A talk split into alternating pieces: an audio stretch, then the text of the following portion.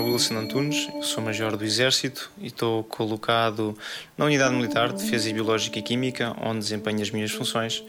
E neste momento estou a fazer o doutoramento no ITQB Nova, no Laboratório de Desenvolvimento Microbiano. O projeto de é um projeto da Agência Europeia de Defesa que nasce em 2015.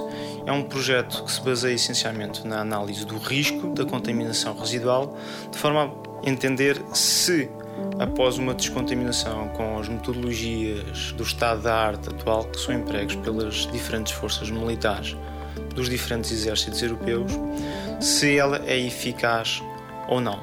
Durante este projeto, nós testamos várias metodologias de descontaminação e, e desenvolvemos um, uma nova abordagem com simulantes para poderem ser empregos no terreno, de forma a podermos monitorizar a eficácia da descontaminação.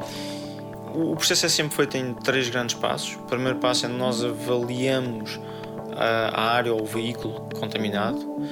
Depois, o segundo procedimento é a aplicação do descontaminante, com todo o procedimento. No caso da metodologia RACE, vamos colocar os controles de campo ou controles de testemunhos que foram desenvolvidos para avaliar a eficácia do procedimento.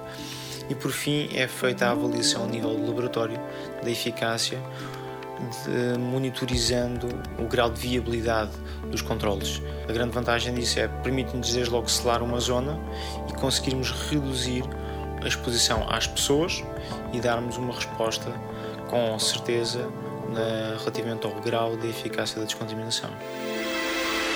90 Segundos de Ciência é uma produção conjunta Antena 1, ITQB e FCSH da Universidade Nova de Lisboa, com o apoio da Nova Artis.